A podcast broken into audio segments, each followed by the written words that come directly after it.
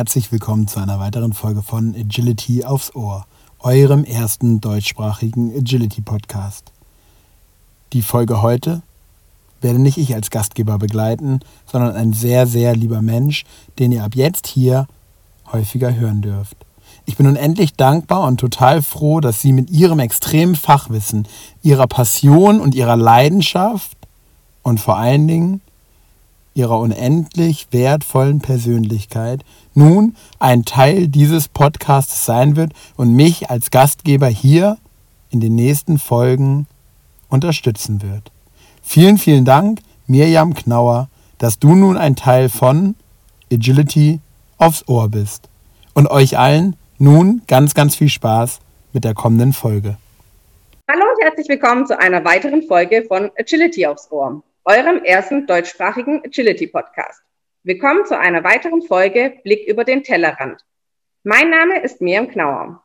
Der eine oder andere kennt mich vielleicht schon aus meiner Folge hier im Podcast oder hat mich schon einmal live mit seinem Hund aufgesucht. Mein Beruf und vor allem meine Berufung ist die Hundephysiotherapie. Heute darf ich der Gastgeber in dieser, wie ich finde, wundervollen Folge sein. Heute geht es um Toten sagen mehr als Worte. Mein heutiger Gast steht stellvertretend für ein fünfköpfiges Team, die, die die Liebe zur Bewegung und diese objektivierbar zu machen vereint. Vorstellen würden Sie sich selbst als vier Engel für Fische. Würde ich jetzt in der Anmoderation schon alle vorstellen, wie ich es tun müsste, um Ihnen auch nur annähernd gerecht zu werden zu können, würde dies den Rahmen sprengen.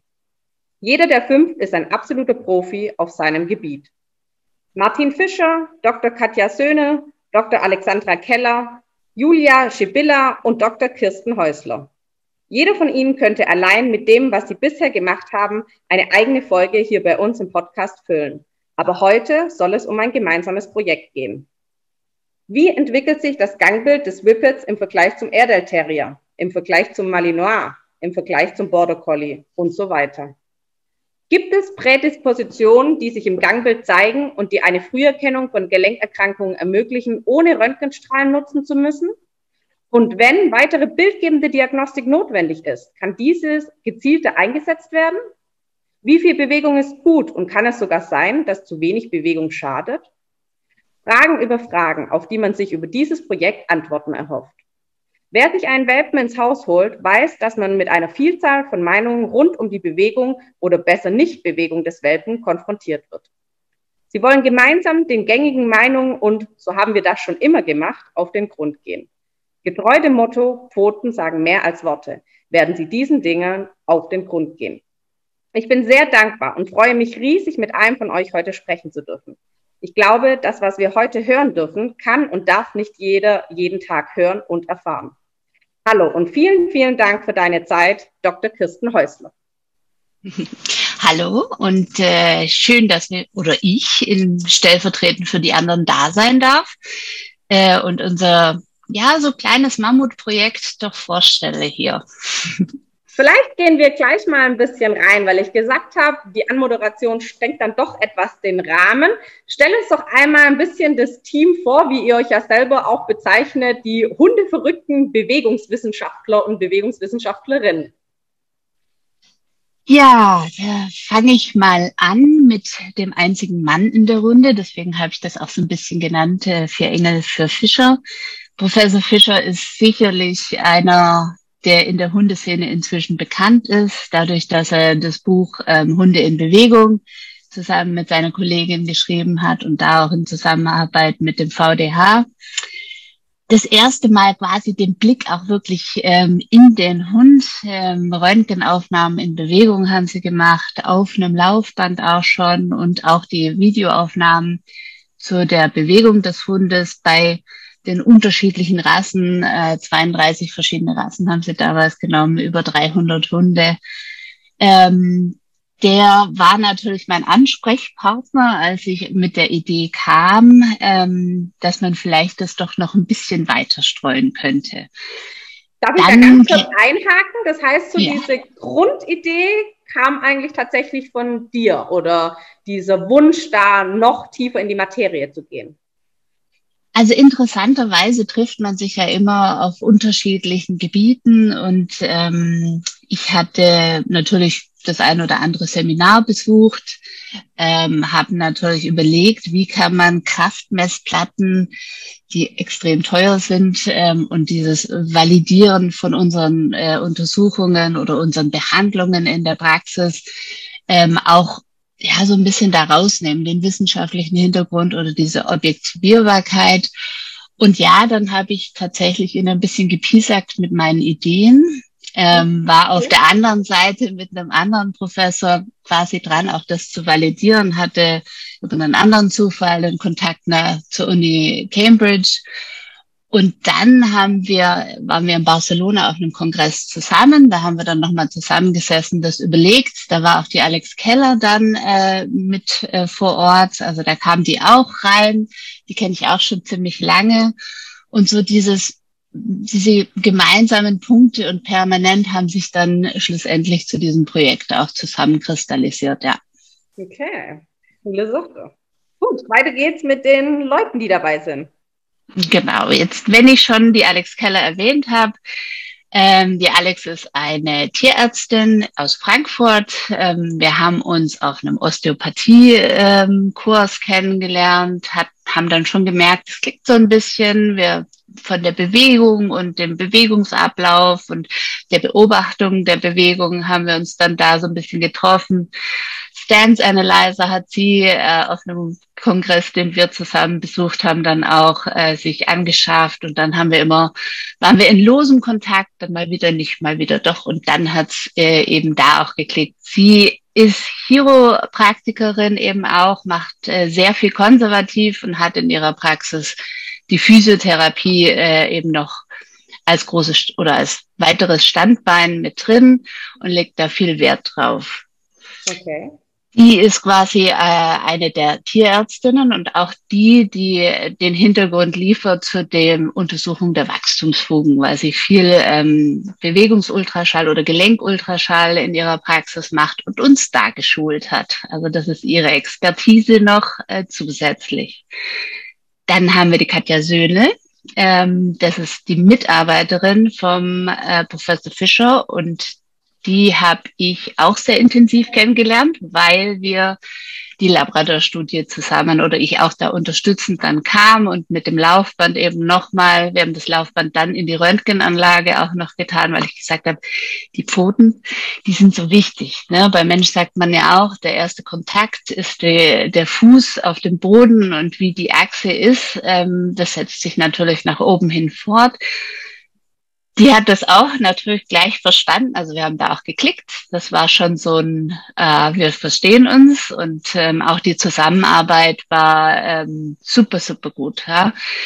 Man vergisst über die Ideen hinweg die Zeit und ähm, ja, also das hat hervorragend funktioniert. Zudem ist sie ja auch ähm, sehr versiert mit den Kraftmessplatten auch mit der äh, Kinematik, auch Aufkleben von Markern und so, das haben wir ähm, in Münster ganz viel zusammen gemacht. Und sie hat ja ihre Doktorarbeit auch über den Sprung ähm, gemacht um, im Agility, also da hat sie mit vielen Border, Border Collies gearbeitet ähm, und kennt sich da hervorragend aus. Die ist da biomechanisch ähm, die Expertin und kann das hervorragend ähm, erklären und verstehen. Und auch den ganzen Backend von unserer Website und solche Sachen, da ist sie äh, involviert, Datenbank und so, da ist, da ist ihre Expertise. Und dann habe ich die Julia Schibilla kennengelernt, weil ich einen Vortrag gehalten habe über dieses Laufband und äh, wie wichtig ich das finde, dass wir eben auch unsere Untersuchungen, Behandlungen, äh, Verlaufskontrollen ähm, aufzeigen, was wir tun, weil das in der Physiotherapie oder der konservativen Therapie ja tatsächlich immer noch so ist, dass man in Frage gestellt wird. Ja, also Operationstechniken sind äh, in der Regel gängig und werden gemacht, nicht unbedingt extrem hinterfragt. Ähm, aber ob das denn nun notwendig ist, dass man eine Chirotherapie oder also Chiropraktik macht oder Physiotherapie macht oder welcher Sinn denn da ist, so ein bisschen sind wir dann ja konfrontiert mit dem, ja, das schadet schon nix. Ja, ja. also das habe ich, höre ich, höre ich äh, immer noch weniger, aber ähm, ja, und auch das war so der Hintergrund bei uns allen, so ein Stück weit auch zu sagen, ja, lass es uns doch einfach beweisen und lass uns zeigen ähm, oder auch den Gegenbeweis zu manchen Sachen liefern ähm, und eben auch die Idee dahinter zu sagen, ja, Wissenschaft, und da ist eben auch der Martin Fischer ein großer Verfechter von, wenn man auf seinen Vorträgen ist, ist jedes Mal irgendwie ein bisschen anders, die sind nie gleich, es kommen, wenn neue Ergebnisse rauskommen, dann werden die auch präsentiert, auch wenn man sich selber dann wieder revidieren muss. Ja, wenn man sagt, beim letzten Mal habe ich erzählt, dass es so ist, jetzt haben wir aber herausgefunden, dass es anders ist ähm, da ist er ziemlich offen und lässt einem, wenn man denn auch ähm, die Daten dazu liefert oder auch sagt, hier, so sieht's aus oder so könnten wir, ähm, so lässt er einem die Freiheiten und lässt einem dann eben auch die, die Kontakte nutzen, die da sind. Und das war für dieses ganze Projekt extrem wichtig. Und die Julia, kommt ja aus, deswegen ist sie auch mit ihrem großen Dalmatiner auf dem Foto, ähm, kommt aus einer anderen Bewegungsschiene, ne? macht viel ähm, auch im Bereich äh, von Großtier, also sie ist äh, Großtier-Tierärztin und macht aber auch die Kleintiere, weil das chiropraktisch ganz gut zusammenpasst. Und sie kommt da, ja, man muss es vielleicht erwähnen, ne, mit den Kühen, ähm, die Kälber kommen ja relativ fix von ihren Müttern weg und kommen in diese kleinen ähm, ja, Kälberiglus, die nicht so viel Auslauf bedeuten. Und sie hat dann auch gesagt, ja, wenn, wenn man die anschaut und die Bewegung, die da fehlt und was dann an Klauenproblemen und sowas kommt, das mag jetzt nicht so relevant für die Hunde klingen, aber wenn wir wieder zurückgehen und sagen, wie viel Bewegungsrestriktionen wir bei unseren Welpen inzwischen hören, muss man sich fragen, ja, ist es wirklich gut, die Hunde davon abzuhalten oder die Junghunde und Welpen davon abzuhalten, sich zu bewegen oder muss man dies oder jenes vielleicht doch ermöglichen. Und da kommen viele Fragestellungen und viele unterschiedliche Blickwinkel zusammen, die, und wir sind oft kontrovers in unseren, wenn wir unsere Meetings haben, ja, und der eine sagt, nee, ich glaube aber, und Glauben tun wir alle und Meinungen. Und wir wollen so ein bisschen mit Meinungen und Glauben aufräumen, wenn es geht. Ja, das ist ein offenes Projekt. Das sind viele Faktoren. Und wenn das möglich ist, dann haben wir, glaube ich, was Großes erreicht. Definitiv, da bin ich mir ganz sicher. Und dann hast du noch eine wichtige Person vergessen, dich. ja, ähm, ich habe ja so ein bisschen in den Podcast schon reingehört und wir sind quasi ähnlich. Also ich bin auch seit 15 Jahren auf, äh, mit der Praxis unterwegs, habe meinen Ursprung viel auch im Humansport und vielleicht auch von meinem eigenen Leiden her äh, mit vielen Verletzungen. Da bin ich in der Physiotherapie und äh, im Sportverein viel in der Gesundheitssport und sowas dann unterwegs gewesen. Habe nach meinem Studium in der Agrarbiologie, wo ich auch meinen Doktor in der Verhaltensforschung gemacht habe mit Hühnern, deswegen habe ich gesagt, ich bin Dr. Kikeriki. ähm, also ich habe Hühnern beigebracht, ähm, eine Taste zu drücken und was zu tun. Also das war nicht ganz einfach, aber wenn man Hühnern was beibringen kann, kann man fast jedem was beibringen. und dann bin ich so. Ich glaube, das wird noch mal eine Folge mit dir geben über Kikeriki. Und dann sind wir über, also bin ich über diesen Umweg, habe ich gedacht, na, aber die Tiermedizin, das ist schon irgendwie meins. Jetzt wollte ich nicht nochmal ein extra Studium dranhängen und dann habe ich meine Ausbildung zur Tierphysiotherapeutin über die University of Tennessee äh, noch gemacht und bin dann so über Umwege dahin gekommen. Jetzt war es schon immer auch meins, zu gucken nach der Bewegung, ob nur im Unterwasserlaufband. Da habe ich die ersten Bewegungsanalysen gemacht mit Kameras und bei meinen Hunden rasiert und irgendwo die Marker draufgesetzt und das versucht zu objektivieren. Aber ja, wenn man so in der Praxis ist, ist das nicht so ganz einfach. Und so ein bisschen Unterstützung von der Uni ist ganz wichtig. Und äh, wie ich es vorhin erwähnt habe, hatte ich das Glück ähm, mit der Uni Cambridge und da auch mit dem Professor Allen ein guten Kontakt herzustellen. Das ist auch von Haus aus ein Chirurg, also der macht Knie-Totalendoprothesen,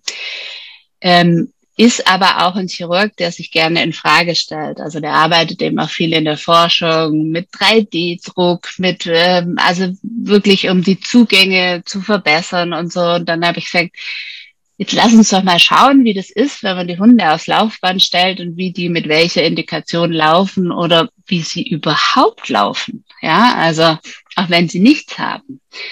Und ähm, ja, und dann hat sich quasi der Kreis geschlossen, weil ich, als der in Deutschland war, ihn mitgenommen habe zum Professor Fischer und so kam dann diese ganze Arbeit auch äh, zustande. Wahnsinn. Also man hört, da ist sehr viel Wissen dahinter, sehr viel aber auch, was belegbar ist und nicht nur, wie man ja oft sagt, naja, aus Erfahrung heraus. Und ja, aber jetzt wollen wir natürlich mehr in die Materie reingehen und lasst uns mal an euren Gedanken teilhaben, was ihr da gerade macht, dass wir vielleicht das Projekt nochmal an sich vorstellen und warum ihr das Ganze macht. Ja, das Projekt ähm, hat irgendwann am Anfang hieß es die Welpenstudie oder jetzt auch die Gangwerkentwicklung, aber das, was du im, in der Einleitung gesagt hast mit äh, Pfoten sagen mehr als Worte, ähm, ist tatsächlich, glaube ich, die Kernaussage erstmal. Denn ähm, die Entwicklung des Gangbilds beim Hund und auch insbesondere der unterschiedlichen Rassen ähm, ist nicht wirklich erforscht. Also es gibt so ein paar Arbeiten, auch ein paar Arbeiten zu den Wachstumsfugen, äh, wann die schließen, aber wenn man sich anschaut in der Literatur, da steht quasi von drei bis zwölf Monaten bei den unterschiedlichen Wachstumsfugen ganz viel. Also es gibt nichts, wo man sagen kann, okay, bei der Rasse ist es so und bei der Rasse ist es so. Man pickt sich natürlich oft in der ähm, Tiermedizin oder da auch in der Forschung die Rassen raus, die man vorhanden hat, ob das nun zum Beispiel der Beagle oder so ist. Da gibt's äh, oder Greyhound ist auch ganz gerne und der Labrador. Aber sonst gibt es nicht so furchtbar viel dazu. Und dann haben wir gesagt, okay, wie entwickelt sich das? Ähm, jetzt das Besondere an diesem Laufband, mit dem wir arbeiten, ist, dass wir erstmals auch das Auffußen ähm, sehr gut zeigen können. Ja, also egal wie sie auffußen, so wie man das aus der humanen Orthopädie-Technik geht, wenn man zum Beispiel seine Schuhe ausmessen lassen will, wenn man viel laufen geht, dann läuft man über eine Druckmessplatte und dann kann der ähm, der Verkäufer, der die Schuhe verkauft, kann zum Beispiel sagen, ne, ist mehr äh, Pronation oder da brauchst du mehr Unterstützung und so ähnlich können wir das jetzt auch zeigen. Das ist das Schöne an der Messtechnik, mit der wir jetzt arbeiten. Sie ist verhältnismäßig günstig im Vergleich zu einer Druckmessplatte und ähm, deshalb auch jetzt in vier Standorten in Deutschland möglich. Das heißt, wir machen eine Multicenter Study. Ja, es ist so, dass wir von überall die Daten zusammenholen und eben nicht nur an einer Uni arbeiten müssen in diesem Fall.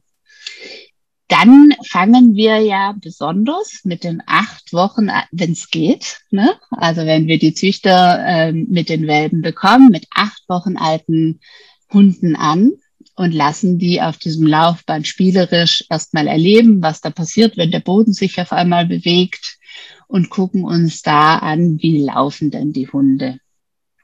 Ähm, diese Entwicklung von Tapsik zu Sporthund zum Beispiel, das ist nicht wirklich bekannt. Was passiert denn in der Zwischenzeit? Und das interessiert uns natürlich sehr. Okay, das heißt, äh, ihr messt das Ganze mit einem Laufband. Äh, nimm uns doch mal so ein bisschen mit, welcher technische Aufwand da dahinter steckt. Ich habe jetzt vielleicht für die, die es nicht kennen, ich habe jetzt ein Laufband, dann stelle ich den Hund drauf und dann sieht man da die Abdrücke oder ist das etwas Besonderes? Führ uns doch da mal ein bisschen rein. Also das Laufband ist technisch so aufgebaut, dass man es sich so wie ein normales Laufband vorstellen kann. Wir haben es ein bisschen länger als die humanen Laufbänder, weil wir natürlich vier Beine draufstellen und nicht nur zwei Beine. Unter diesem ähm, Gurt, auf dem die Hunde laufen, ist eine Platte und da sind, ist eine Drucksensormatrix drunter, die immer im Abstand von 0,4 Zentimeter einen Sensor ähm, sitzen hat. Das heißt, wenn die Hunde darüber laufen, kann man ganz genau dieses Auffußen zeigen, wo ein bisschen mehr Druck, ob nur auf der Außenkante, auf den Zehen, auf dem metakarpalen Pad, da wo auch immer dieser Druck ist. Das ist das eine. Dann spuckt das Laufband aber auch noch eine Menge mehr Daten aus, als in Anführungsstrichen nur, wie der Hund den Fuß aufsetzt. Es zeigt uns auch, wie die Schrittlängen sind. Also wirklich, wie groß oder wie lang ist der Schritt vorne rechts, vorne links, hinten links, hinten rechts. Es zeigt uns, wie das Verhältnis von der Standphase ist zur Schwungphase. Natürlich können wir nur die Standphase beurteilen, also Winkelungen. Das heißt, diese, äh, wir haben keine Marker an den Hunden, sondern es geht tatsächlich darum, diese Druck, alles, was wir im Druck zeigen können, aufzuzeigen. Und was uns auch sehr interessiert, ist der Körperschwerpunkt. Und ähm, da ist es so, dass man generell sagt, dass der Körperschwerpunkt unter der neunten Rippe etwa, und zwar bei allen Hunden schwingt, ob sie nun ein bisschen länger oder ein bisschen kürzer, bisschen längere Beine oder ein bisschen kürzere Beine haben. Das sagt man generell. Vielleicht ändert sich da was äh, so in zwei, drei Jahren. Da kann ich jetzt noch nichts zu sagen. Das beobachten wir alles. Und auch dieser Körperschwerpunkt ähm, spielt natürlich eine Rolle darin, wie gut der Hund ähm, seinen Körper im Griff hat. Schwingt der schön, braucht er nicht so viel Energie, ist er energieeffizient und kann es natürlich auch so eventuell, also alles unter dem Vorbehalt, dass wir das jetzt beobachten, ähm, vielleicht besser im Sport einsetzen oder ist besser koordiniert oder die Koordination ist in dem Fenster, da können wir vielleicht besser eingreifen und sagen, okay, da arbeiten wir vielleicht besser mit Balanceübungen oder der braucht da ein bisschen Unterstützung. Und ähm, diese Menge an Daten müssen wir natürlich dann nachher durchgehen und schauen, wo sind relevante Faktoren und vielleicht auch für welche Rasse oder vielleicht auch, wenn möglich, für welchen Sport. Okay, ich darf mich ja glücklich schätzen, mit an der Studie teilnehmen zu dürfen, mit zwei von den Welpen aus unserem Wurf. Und ich war ja jetzt schon einmal tatsächlich bei dir in der Praxis. Äh, vielleicht kannst du noch ein bisschen so berichten, was ich dann spannend war, fand, war nicht nur, dass man das Auffußen eigentlich gesehen hat, sondern da waren noch Kameras drumherum, also ein ganz spezielles System für mich so, äh, alles angeschlossen, Monitor, es wurde aufgezeichnet und der Hund wurde auch noch mit vermessen, plus auch ein Fragebogen, den ich mit beantworten musste. Genau, das eine sind ja unsere technischen Vorgaben, das andere ist das was, was noch wichtiger ist, ist, dass natürlich auch Leute kommen und sich bereit erklären, äh, ihren Welpen vermessen zu lassen. Wir haben ein System, dass wir auch die Videoaufnahmen natürlich brauchen, um zu beurteilen, wie gut läuft der Hund oder was ist vielleicht jetzt passiert. Der Körperschwerpunkt verändert sich, auch wie die Kopfhaltung ist, was er macht damit. Ähm, es ist auch wichtig zu schauen, wie läuft er von hinten, auch eben diese Schwungphase, die wir jetzt nicht unbedingt beurteilen können, auf der Druckmessplatte sich anzuschauen. Man kann ähm, in dem System auch Winkel reinlegen in die, ähm, in die Aufnahmen, in die Videoaufnahmen. Das heißt, die sind von oben aufgenommen. Wir möchten sehen, wie, was passiert in der Wirbelsäule, ne, wie beweglich sind die da, schwingt die schön oder also sieht meistens aus wie eine Schlängeln der Wirbelsäule, wie sie sich bewegt. Ähm, Gibt es da irgendwelche Sachen, die auffallen? Ähm, wir haben eine Kamera von hinten und eine in der seitlichen Aufnahme. Alles, was da passiert, wird aufgenommen äh, in der Software, die mit dem Laufband auch kommt, so dass wir immer die Kontrolle haben, dass wir den richtigen Ausschnitt auch nehmen. Ne? Und bei den Welpen ähm, je unter oder die sind sehr unterschiedlich. Ne? Also die Mali-Welpen, mit denen du gekommen bist, die sind quasi reingekommen und haben gesagt, so, hier ist Arbeit, das mache ich, zack, zack. ja.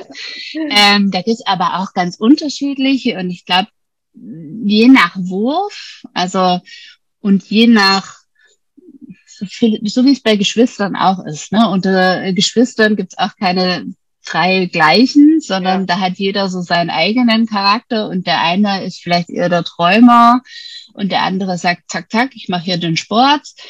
ähm, so sind die Welpen auch ganz unterschiedlich und so müssen wir uns auch manchmal deutlich mehr anstrengen, ähm, um die Welpen zum Laufen zu bekommen. Alles wird aber natürlich versucht, oder nicht nur versucht, es ist so, sie sollen freiwillig laufen. Wir haben nichts, ähm, wir gewinnen gar nichts davon, wenn wir sie ziehen, zerren oder dazu zwingen zu laufen. Sie müssen frei laufen und freiwillig laufen, ähm, sonst können wir es auch nicht beurteilen. Und das ist auch das, glaube ich, das Wichtigste auch zu transportieren, weil ich natürlich weiß, Laufbänder und den Hund irgendwo draufstellen ist manchmal mit, oh Gott, der Arme behaftet. Ähm, wir hatten bis jetzt keinen Welpen, toi, toi, toi, der es nicht gemacht hat. Wir haben immer, wir müssen mindestens fünf Gangzyklen bekommen. Um die beurteilen zu können, haben wir immer bekommen, ob nun bei acht Wochen oder 13 Wochen. Ähm, wenn die langsam rangeführt werden, dann machen die das eigentlich sehr freiwillig. Okay, vertiefen wir das doch nochmal. Es hat ja doch erst angefangen, ja, also wir sind ja jetzt nicht irgendwie seit Jahren schon mittendrin in dem Ganzen. Was sucht ihr denn speziell? Wer darf sich denn gern bei euch melden? Was braucht ihr, um da weiterzukommen in dem Mammutprojekt? Also das Projekt ähm, ist so, dass wir im Moment, wir haben vielleicht noch eine zweite Phase, aber die momentane Phase ähm, ist die, dass wir gerne, gerne Züchter haben, ähm, die mit ihrem ganzen Wurf kommen. Ich weiß, das ist ein Riesenaufwand und das ist auch echt anstrengend mit den Welpen und man ist auch vermutlich irgendwann froh, wenn sie dann ausziehen und in ihr schönes Zuhause gehen. Aber es wäre ganz, ganz spitze, wenn wir eben Welpen im Alter von acht Wochen schon mal messen können, weil da gibt's eigentlich gar keine Aufnahmen zu. Ja, und selbst wenn die nur fünf Gangzyklen uns zeigen, ist das was ganz Neues. Ähm, acht Wochen bis 16 Wochen nehmen wir die Welpen an. Bis Ende des Jahres noch. Ähm, wir haben zwölf verschiedene Rassen eingeschlossen in diese Studie. Ähm, es ist so, dass wir versucht haben, man muss ja immer so ein bisschen standardisieren und in Zusammenarbeit mit dem VDH haben wir nach bestimmten Rassen geschaut, die bestimmte Eigenschaften haben, ob sie nun in den Sport gehen oder als ähm, nicht falsch verstehen oder nur als Haushund, Heimhund ähm, hoffentlich nicht nur Couch Potato, ähm, da ihr Dasein haben. Aber es gibt natürlich vom Breitensport bis zum Leistungssport ähm, jegliche ähm, Rasse, die wir versucht haben, da einzuschließen. Ja, und diese, dieser Einschluss auf diese Rassen, ich weiß, das ist ein bisschen ähm, vielleicht für manche eng, die anderen würden sagen, ich würde auch gerne mitmachen. Man muss es versuchen, ein bisschen zu standardisieren. Ja, also das heißt, man muss es ja irgendwie eingrenzen, um mal den Überblick zu behalten. Und ihr habt halt einfach versucht, mit den verschiedenen Rassen, die man ja auch auf eurer Homepage nachlesen kann, welche Hunde ihr da oder welche Rasse ihr sucht, um einfach da mal ein bisschen einen Vergleich, aber doch durchgemixt vom Familienhund bis zum Galopper alles so ein bisschen dabei zu haben, oder? Habe ich das richtig verstanden? Ja, genau. Wir haben versucht, die Rassen auszusuchen, wo wir sagen, okay, da haben wir eine große Variation Ne? Also vom, vom Hütenden äh, bis zur Arbeitslinie, auch zum Beispiel bei den Golden Retrievern die Arbeitslinien und die Showlinien sich anzugucken im Vergleich wäre natürlich auch interessant. Und da kommen dann auch wieder die Fragebogen natürlich rein. Ja, äh, Miriam, du wusstest ja da auch den Fragebogen. Das sind schon viele Fragen, durch die man sich da arbeiten muss. Wir hatten noch, noch viel mehr. Ja, und ähm, jeder denkt dann, ja, da wäre doch vielleicht, und das sollten wir auch noch fragen. Da mussten wir genauso wie bei den Rassen so ein bisschen gucken, dass wir ähm, das eingrenzen. Aber ähm, da würde ich jeden bitten, der zuhört und der sich dafür interessiert, einfach mal auf der Homepage vorbeizugehen und ähm, da mal reinzugucken, mal durchzulesen, sich vielleicht zu informieren und ähm, das auch ein bisschen zu verbreiten. Ja.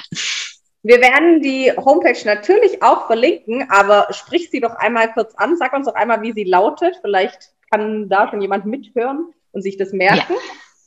Also es ist ein langer, langer Name. Es ist die Gang, also www.gangwerkentwicklung.uni-jena.de. Alles klar, dann weiß man da auch schon mehr, aber wir werden auch einen Link reinsetzen, dass man da sich noch mehr durchlesen kann. Jetzt gehen wir mal zu dir in die Praxis. Jetzt kommt man mit einem Welpen zu dir. Wie läuft das Ganze dann ab und wie oft, wie lang sollte ich denn kommen, damit ihr da einen Mehrwert habt, um die Ergebnisse nutzen zu können? Also wenn man zu uns in die Praxis kommt, dann hat man sich idealerweise schon auf der Seite registriert. Unsere Homepage ist nicht nur eine Homepage zur Information, sondern das ist ein sehr wichtiges Tool für uns auch. Wenn man sich registriert, den Fragebogen ausgefüllt hat, dann kann man auch seine Terminanfrage dort stellen. Die werden an die unterschiedlichen Zentren weitergeleitet, ähm, die sich dann melden und einen Termin vereinbaren. Da wird es nämlich alles in unserer neben der Praxiszeit machen, weil wir außer der Katja, äh, die in, an der Uni Jena nur noch ihren Lehrauftrag zu bedienen hat, die macht das dann eben auch dort. Ähm, wir anderen drei eben unsere Praxis nebenher noch machen, müssen wir da die Terminvergabe ein bisschen individueller machen. Da können wir nicht sagen, dann und dann kommen, ähm, wenn man sich registriert hat, seinen Termin hat, dann kommt man in die Praxis und dann ähm, wird alles am Hund vermessen. Also er kommt rein, ähm, wir messen, also wir wiegen die Hunde, wir vermessen die unterschiedlichen Längen, ob das nun vom Schulterblatt, der Oberarm, der Unterarm, die Höhe, Hüfthöhe, Schulterhöhe, die Länge des Hundes.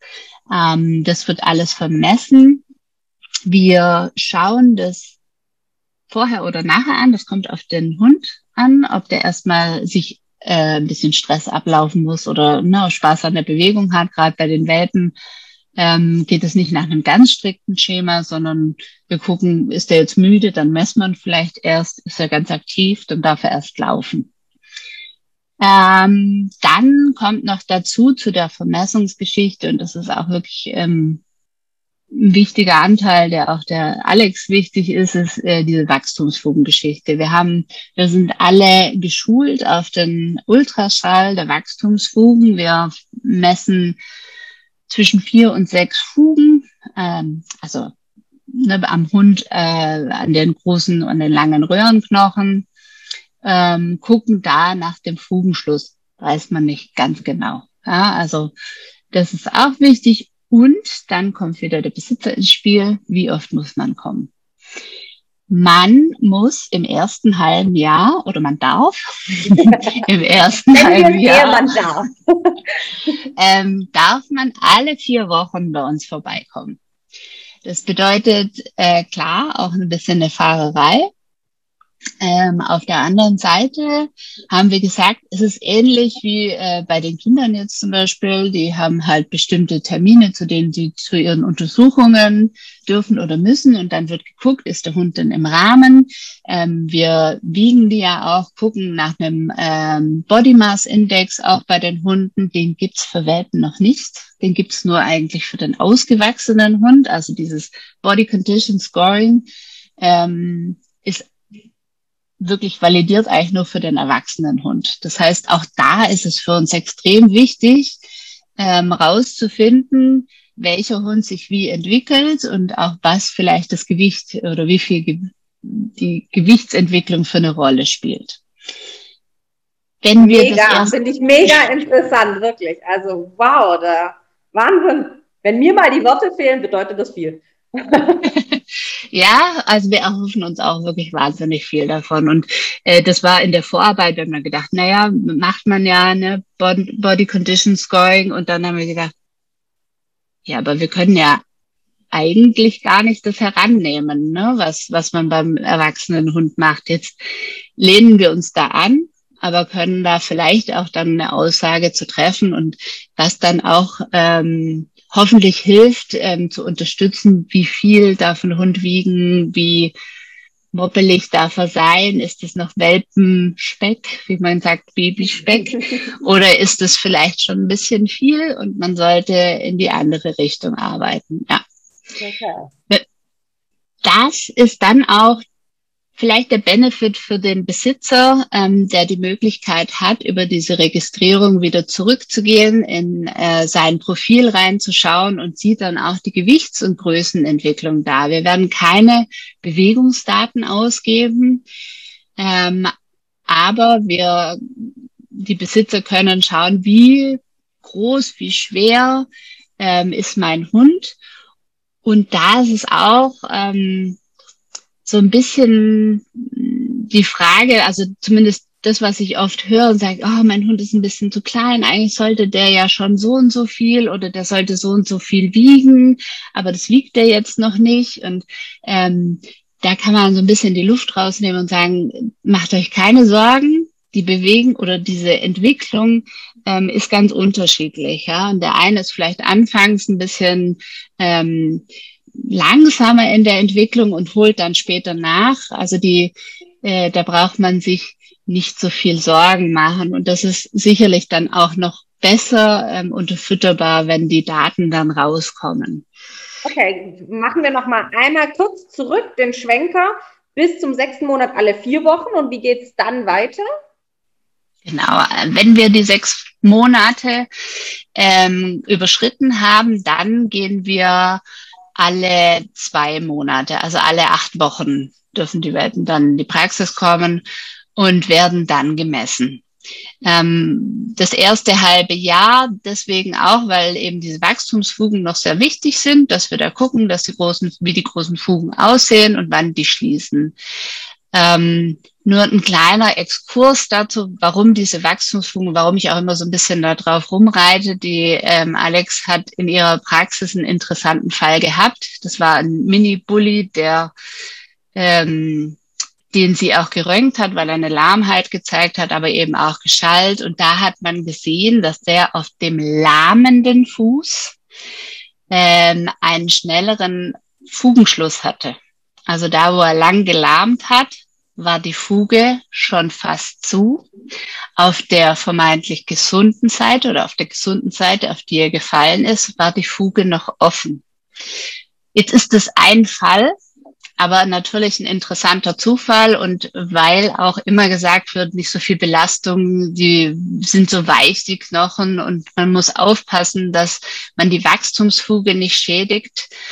Ähm, es ist wichtig zu wissen, dass Knochen und auch Knorpel äh, Be Belastung brauchen, ja, gesunde Belastung und auch für die Entwicklung äh, B-Entlastung, Zug und Druck wichtig sind. Ja, wir, nicht immer nur die Extreme natürlich, also da geht es um das Maß, mit dem man rangeht, aber mh, hm, vom Nichtstun scheint es schneller zuzugehen oder zumindest in diesem einen Fall. Aber das sind so Sachen, die einen hellhörig werden lassen und sagen, hm, vielleicht ist Schonen nicht immer das Beste, sondern vielleicht ist schonend bewegen deutlich besser in dem Fall.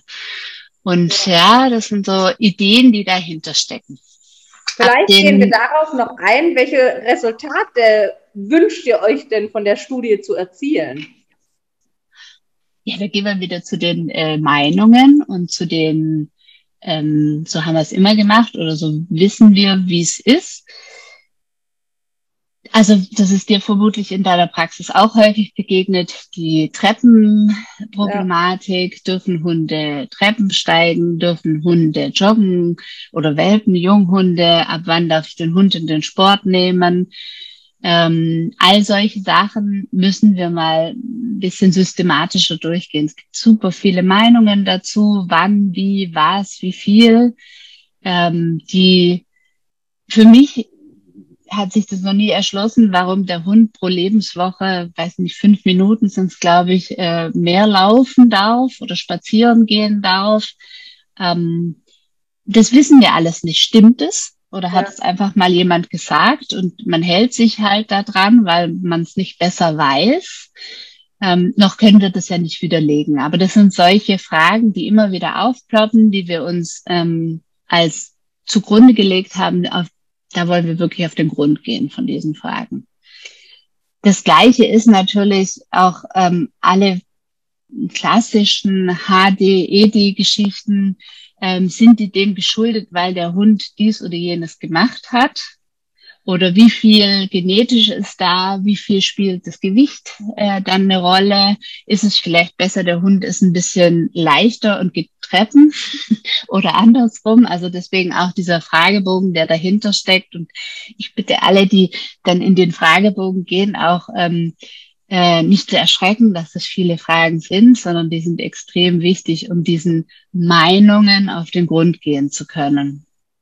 Was, sag uns doch mal kurz nur so drei, vier, fünf Fragen, auf was man sich da einstellen kann in diesem Fragebogen. Was ist da für euch so die wichtigsten Punkte? Also wichtig ist natürlich, ähm, wie bewegt er sich, ähm, wie viel bewegt er sich und auch sicherlich auch das, die, die Futterfrage. Ne? Also wie viel wird gefüttert? Ähm, nicht unbedingt was, wir wollen jetzt nicht wissen, welcher Hersteller oder wie auch immer, aber wie ist dann in Korrelation die, Bewe also die Gewichtsentwicklung und wie verhält sich das dann auch zu der Bewegung? Das würde ich so als Hauptindikatoren nennen. Ähm, was und mit wem? Ja, also da das würde ich als wirklich die wichtigsten Fragen in diesem Zusammenhang sehen. Genau, wie gesagt, wenn man sich registriert und das lohnt sich auf jeden Fall, dann darf man ja den Fragebogen einmal durcharbeiten. Vielleicht kann ich da ein bisschen die Angst rausnehmen. Ich fand es jetzt gar nicht so viel Fragen und ich war, glaube ich, in vier Minuten durch. Also es ist jetzt nicht, dass man da zwei Stunden dran sitzt, um Fragen zu beantworten. Vielleicht kann ich da so ein bisschen die Angst davon nehmen, dass ich finde, es hält sich doch sehr im Rahmen und das sind einfach Fragen, da muss ich auch nicht überlegen oder einen Aufsatz schreiben, sondern kurze Antworten oder mal da ein Ja, Nein und gut ist. Jetzt ist, glaube ich, aber, weil wir doch viel von der Community natürlich auch im Agi-Bereich sind, hätte ich noch die Frage, welchen Mehrwert könnte das denn fürs Agility haben und was können sich Agility-Sportler aus diesen Ergebnissen später auch rausziehen? Ja, also es geht ja auch um die Prävention und ähm, das, was ich erwähnt habe mit dem, wie gut man seinen Körper im Griff hat, ähm, wie sich der Hund entwickelt und wo er vielleicht ein bisschen mehr Unterstützung auch beim, ähm, beim Training bräuchte. Ähm, solche Dinge erhoffen wir uns dann natürlich auch. Also Prävention ist ein großer Faktor, der da eine Rolle spielt.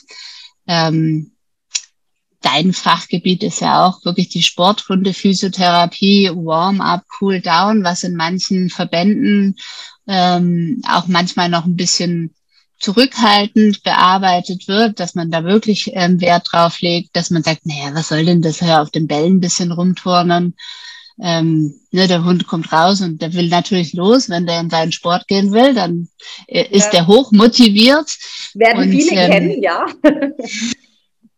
Und da ist es schon auch so, dass wir, ähm, wenn, wenn wir es denn können, ähm, was wir uns schon sehr erhoffen, äh, unterstützen können, dass man sagt, ihr müsst ein bisschen in die Richtung arbeiten oder die Hunde, ob das nun jetzt der Border Collie ist, der ist ein bisschen vorderlastiger, vielleicht schaust du, dass er da noch in die Richtung arbeitet.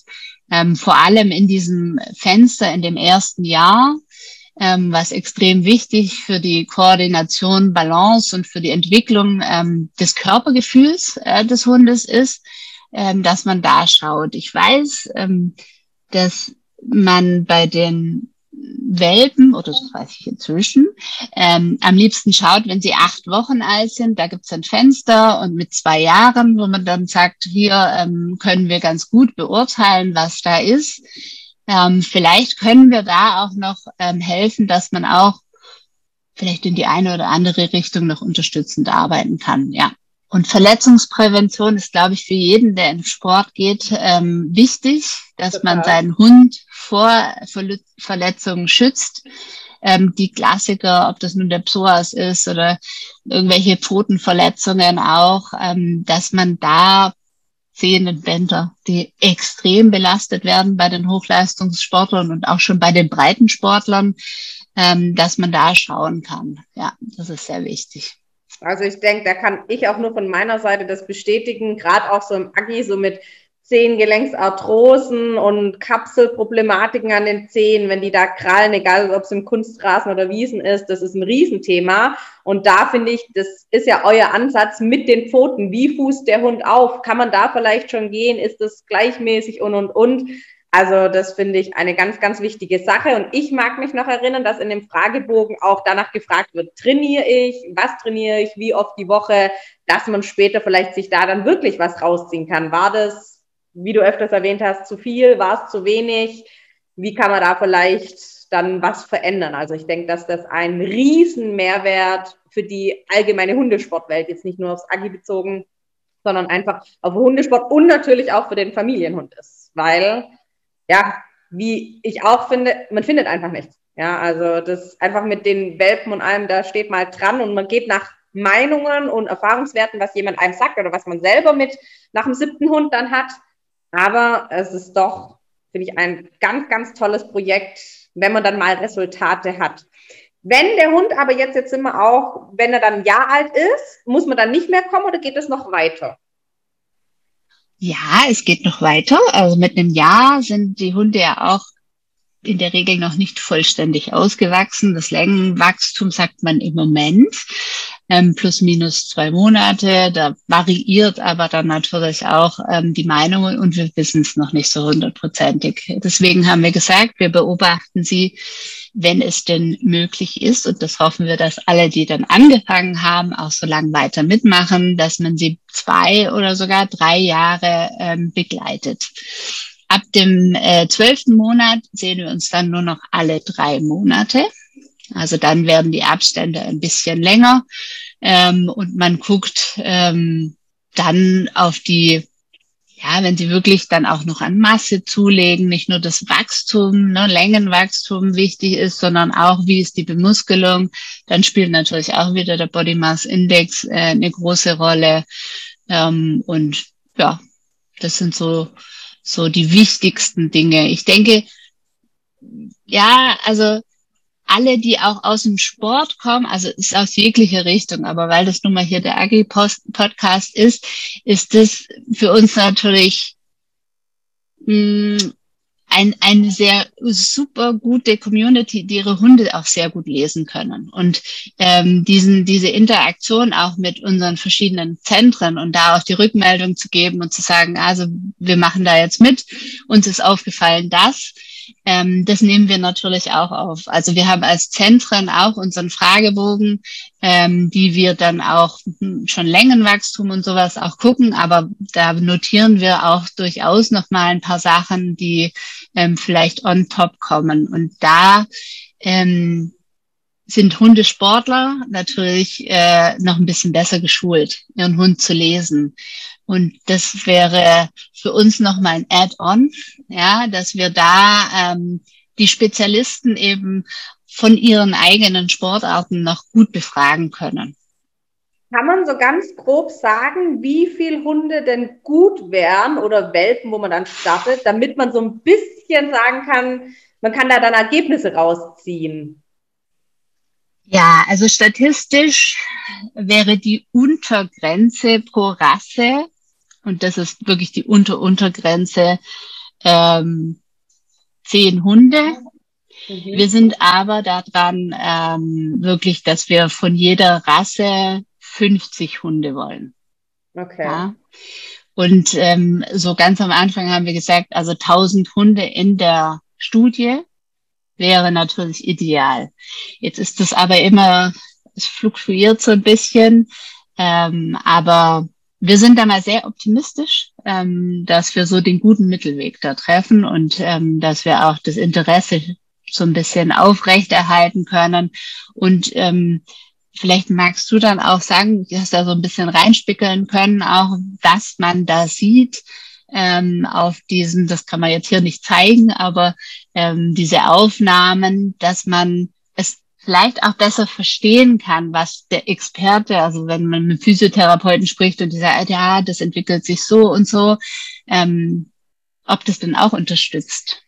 Ja, definitiv. Also ich fand das Wahnsinn, weil ich das so in dem Umfang mit den Aufzeichnungen noch nie gesehen habe, dass man da schon beim Hund gesehen hat, wie liegt da jetzt momentan der Körperschwerpunkt, wie fußt der Hund auf und auch dieser Unterschied, ja, dass man gesehen hat, boah, okay, eigentlich ist sie ziemlich gleichmäßig mit allen vier Pfoten oder nee, hinten links ist immer ein bisschen weniger. Wie entwickelt sich das? Ist das wirklich nur ein Wachstumsschub oder ist es allgemein da irgendwie was? Ist dann die Muskulatur da weniger? Also so viel Daten auch mit den ganzen, was man einfach anschaulicher machen kann, wo man dann, finde ich, als Besitzer einen riesen Mehrwert ziehen kann, wo ich auch dann gesagt habe, bei dem zweiten Welpen von uns, der, mit dem bin ich heimgefahren und habe gleich ihm Hausaufgabe gegeben und habe gesagt, so, okay, der Hund ist mehr vorne, auf, du musst hinten arbeiten und lieber äh, gestern als morgen. Und wenn ich da halt schon was machen kann, klar, bei mir natürlich auch viel beruflich bedingt, aber ich denke, das hat ja ganz, ganz viel Zukunft, da Erkenntnisse zu bekommen und viel mitzunehmen. Und im Endeffekt wollen wir doch alle ein gesunden Hund haben, der womöglich lange uns mit begleitet. Und wenn ich da halt schon einhaken kann, eigentlich ab dem Moment, wo der zu uns zieht und das ist wirklich dann mal wissenschaftlich belegt und da gibt's wirklich mal Resultate dazu. Ganz toll von euch. Ein riesen Dankeschön. Ja, danke. Also das Danke kann ich aber echt auch zurückgeben. Also es ist ähm, auch schön, dass sich das jetzt entwickelt hat, dass man sagen kann, man versucht es zu streuen und die Leute zu informieren äh, in den unterschiedlichen Sparten. Ähm, wir sind auch total froh und glücklich. Wir haben ja auch äh, so ein bisschen auf Social Media haben wir uns auch breit gemacht. Wir haben nicht nur die Homepage auf Facebook und auf Wo Instagram. Man euch denn? Facebook, Instagram, wie heißt ihr da? Ähm, das ist die Gangwerkentwicklung. Aha, okay. Wenn man das eingibt, dann findet man das da auch und da ähm, versuchen wir auch ein bisschen mehr Einblick zu geben, dass man sieht, was da passiert. Ähm, natürlich ist das auch sehr, sehr nett, ne, wenn die ganzen Welpen in die Praxis kommen und man hat da auch einen riesen Spaß mit und ähm, den wollen wir auch zeigen und teilen, auch teilen, dass die äh, Welpen da Spaß mit haben und dass das nicht nur harte Arbeit ist. Und ähm, was mir auch wichtig ist äh, zu erwähnen noch, das habe ich vergessen, ähm, wir lassen keinen, also wenn uns was auffallen würde und wir gucken in die Aufnahmen und wir sehen, da ist eine Tendenz, ähm, dann informieren wir auch die Besitzer. Ja, also ja. wenn, wenn der Hund lahm ist und es fällt dann noch nicht auf, ähm, weil man da vielleicht Ersthundebesitzer ist und nicht so geschult ist, ähm, dann weisen wir da auch drauf hin. Wir gucken uns das nicht an und sagen, oh, ist das schön, dass da ein Hund ist, der lahm ist, dann können wir das, ja. Also wenn da was Gravierendes wäre, ähm, dann werden auch die Besitzer informiert und werden dann auch von den Nicht-Tierärzten zum Tierarzt geschickt und die anderen ähm, können die dann eben auch zu ihren Tierärzten schicken oder auch mal sagen, hier ist eventuell Handlungsbedarf. Ganz, ganz tolle Sache.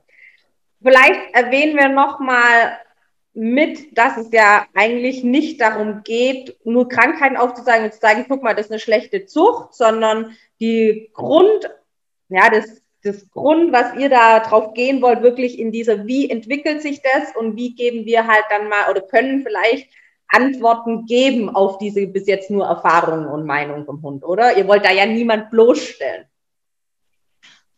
Genau, also das ist wirklich auch wichtig zu erwähnen, ähm, dass es nicht darum geht, Probleme in den Vordergrund zu stellen, sondern tatsächlich darum geht, wie entwickelt sich der Hund. Und ähm, da ist es auch ein Stück weit und vielleicht auch aus der Praxis wieder zu reden, ähm, es gibt Hunde, die schlechte Hüften haben, die aber nie klinisch auffällig geworden sind, bis sie halt mal ein, ein Bauchröntgen, ne, hat man auf die, hat gesehen, oh, da ist irgendwas und dann kam dieses Ding ins Rollen. Ähm, wichtig ist, den Fokus nicht nur auf die Knochen zu legen, sondern auf den ganzen Hund. Wir gucken uns den ganzen Hund an. Wir gucken uns nicht nur eine Hüfte an oder irgendwas, sondern es ist, wie ist diese Gesamtkommunikation im Körper? Wie funktioniert das? Ähm, es ist alles anonymisiert. Es wird niemand an den Prager gestellt und es geht uns bei keinem Züchter und keiner Rasse darum zu sagen, ah, guck mal, die sind schlecht oder die sind gut, ähm, sondern es geht uns schlichtweg darum, also das ist Grundlagenforschung, es gibt dazu noch keine Untersuchungen. Man kann es nachher, wir machen kein, also es gibt ja kein Röntgenbild bei uns. Es geht nicht um eine HDED-Untersuchung, die nachher eh stattfinden würde, wenn der Hund in die Zucht geht oder wenn der Züchter sagt, ich möchte das haben. Das ist völlig ohne also da haben wir nichts mit zu tun. Wir gucken uns nur an, wie bewegt sich der Hund äh, und wie entwickelt er sich. Und ähm, ja, das sollte da im Fokus stehen. Ähm, auch für die Züchter ist ähm, sicherlich auch interessant, ähm, dann zu schauen, also wir, auch die Züchter, die jetzt teilgenommen haben, ähm, dürfen sich natürlich bei uns melden und fragen. Die sind ja auch ein ganz wichtiger Anteil. Ne? Wenn der Züchter sagt, du geh mal dahin und mach mal diese Untersuchung, das ist genau dasselbe, wie wenn er sagt, geh mal zur HDED-Untersuchung ja. und ich möchte das für meine Unterlagen dann haben. Ich möchte wissen, äh, was ist in meiner Linie drin, was kann ich vielleicht noch machen. Ähm, so sollte man das sehen. Das äh, ist quasi wie ein Teil der Entwicklung des Hundes, so sollte das dann sein. Okay, Wahnsinn, echt. Wann wird die Studie denn zu Ende sein? Habt ihr da irgendwie ein zeitliches Limit, wo ihr sagt, bis dahin und dann nicht mehr weiter? Also wir haben uns jetzt mal ähm, das Ende des Jahres als Stopp für die Welpenaufnahme gesetzt, ähm, weil die ganze Geschichte ja auch ein bisschen was kostet. Ja? Sie kostet Zeit. Ähm, wir machen das alle mehr oder weniger als unser Hobby. Mhm. Also wir haben schon Sponsoren da drin. Wir haben den VDH, der auch die, ähm, die Besitzer oder eben auch die Züchter unterstützt. Zum Teil die Zuchtverbände, die ihre ähm, Züchter und Besitzer dann unterstützen. Wir haben die Firma Hehl als äh, großen Unterstützer, der ähm, es möglich macht, dass die äh, Katja Söhne auch ähm, all diese Daten, die da im Hintergrund laufen, aufnehmen kann und dann auch auswerten kann. Ähm, das ist unser größter Sponsor und die haben ja an sich jetzt erstmal, ne, die Firma Hehl mit Traumel und sonstigen ja. kennt man schon, aber die haben ja an sich so nichts davon. Ne? Wir verabreichen da nichts. Wir als Nicht-Tierärzte können das sowieso nicht machen. Die anderen haben das natürlich in ihrer Praxis, aber für die ist das ein sehr ähm, ideeller Ansatz. Ähm, und da sind wir auch sehr dankbar, dass die das tun. Wir haben die Firma Physia mit drin, die jedem Messort äh, ein Ultraschallgerät gestellt hat, äh, was auch nicht unwesentlich ist. Wir haben äh, Laboclean inzwischen mit drin, die äh, uns da auch ein bisschen unterstützen. Ähm, wir haben noch ein äh, Chip-Geräteleser dabei, die da jedem Messzentrum auch ein Chip-Lesegerät zur Verfügung gestellt haben. Da werden sie dann abgelesen. Ja, und so sind wir, sagen wir mal, wir kommen über die Runden. Aber so arg viel länger geht es ja dann nicht. Ne? Und wenn man sich überlegt, ob man 50 Hunde pro Rasse ähm, und wir bewegen uns zwischen 500 und 1000 Hunden. Da kann man sich auch überlegen, was das zeitlich dann bedeutet. Es geht natürlich, äh, irgendwann geht's immer schneller. Am Anfang brauchen wir einfach die Zeit, um sie anzulernen. So im Verlauf werden die Zeiten, die man in der Praxis verbringt, natürlich deutlich kürzer.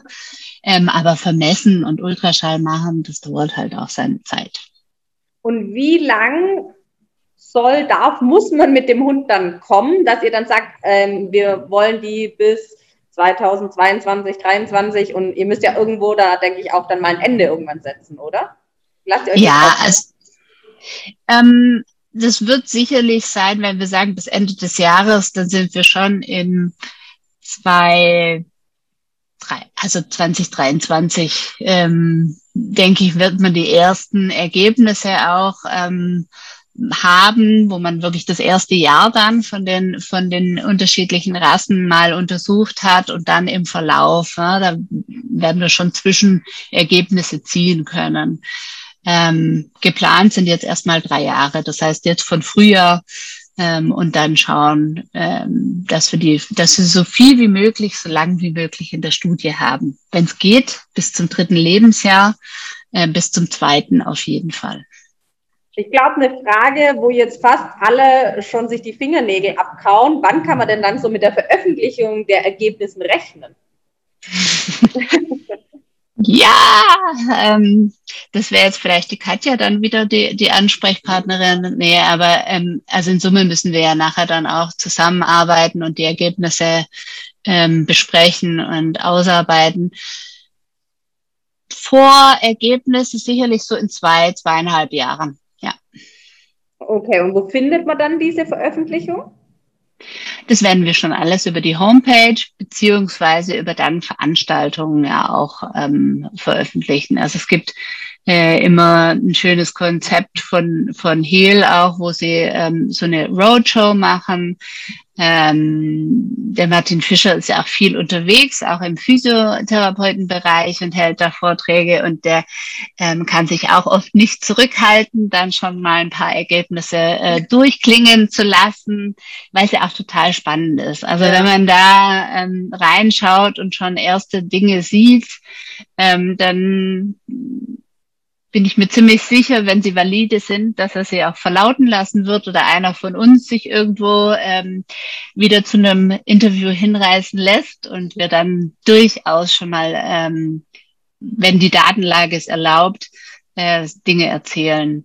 Natürlich liegt uns allen dann auch daran, dass wir es schön veröffentlichen können. Das heißt, zu viel kann man vorab nicht erzählen. Wenn man das dann irgendwo unterbringen will in einem ordentlichen Journal, ähm, dann ist es ja, sind wir immer daran gebunden, dass die Ergebnisse eben nicht vorveröffentlicht sind. Sonst nehmen sie es nicht an.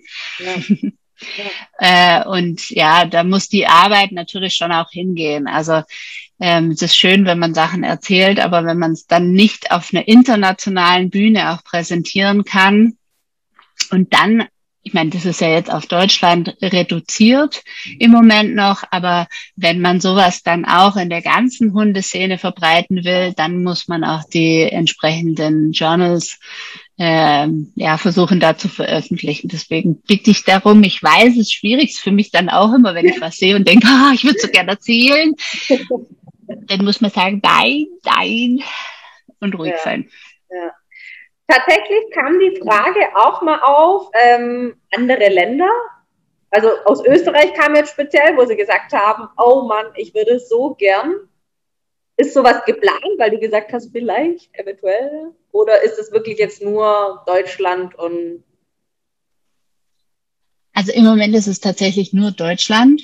Ähm, es gibt immer noch die Möglichkeit, aber das kann ich jetzt ohne Vorabsprache. Also ich habe eine Kollegin und Freundin in Wien, die auch so ein Messlaufband hat. Ähm, das sind immer so Sachen, die muss man fragen und tun. Ob, das geht jetzt nicht in die Studie mit rein, weil man muss auch immer ähm, das natürlich anmelden, ja. ähm, die Studie anmelden. Wenn man die erweitert, dann bedeutet das wieder eine Dokumentationsaufwand ja. und man muss jemanden mit reinnehmen. Also das, was im Hintergrund bei uns läuft, ähm, so ein Papierkram und solchen Sachen.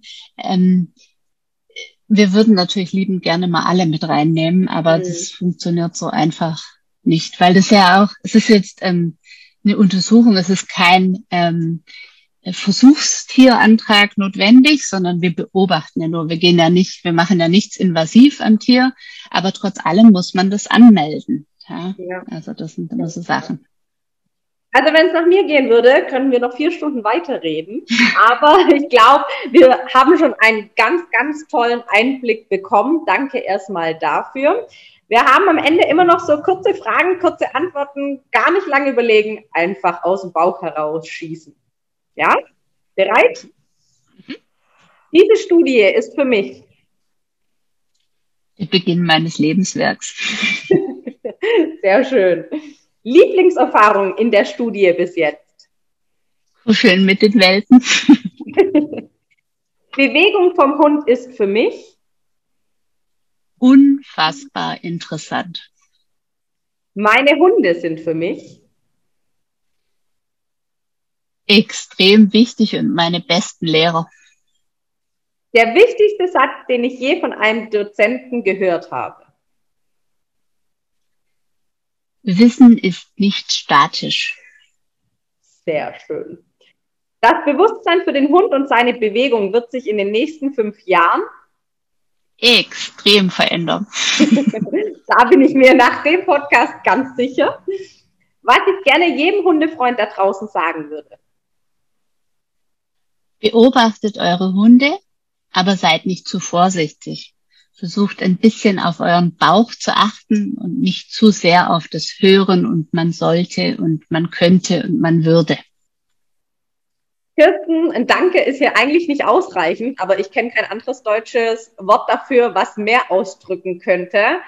Wahnsinn, was du uns erzählt hast. Natürlich danke an das ganze Team, was auch mit zusammensteht. Du bist ja einfach nur stellvertretend, weil wir gesagt haben, mit allen fünf wird es dann so ein bisschen Wirrwarr. Ich denke, wenn Fragen kommen werden, darf man sich gern an euch wenden. Wie gesagt, geht auf die Homepage, registriert euch und euren Hund an die Züchter da draußen, macht damit. Wir sind doch alle interessiert an der Gesundheit und Entwicklung und an der Prophylaxe.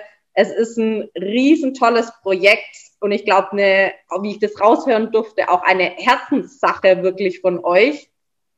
Vielen, vielen Dank an euch alle, dass ihr da auch so hinterher seid und so bemüht seid. Und schön, dass du im Podcast oder ihr mit eurem Projekt im Podcast mit dabei gewesen seid. Ja, ich, wir danken auch sehr und ich bin ja hier wirklich nur stellvertretend für ein extrem gut zusammenarbeitendes Team. Ähm, ohne jeden aus diesem Team wäre die ganze Sache nicht möglich und auch ohne die Besitzer wäre das auch nicht möglich und die Züchter und den Verband und die Sponsoren. Also das ist wirklich eine Teamleistung. Ähm, und äh, wir sind froh, dass wir auch hier die Plattform haben, das zu verbreiten. Sehr dankbar das können wir wirklich, glaube ich, nur stellvertretend auch für alle Hundebesitzer da draußen und die Community zurückgeben. Danke auch für euch und dass ihr das ins Leben gerufen habt jetzt bleibt mir nur zu sagen, ich wünsche dir noch einen wunderschönen Tag und man sieht sich sicherlich ja bald wieder. Ja. Tschüss. Tschüss.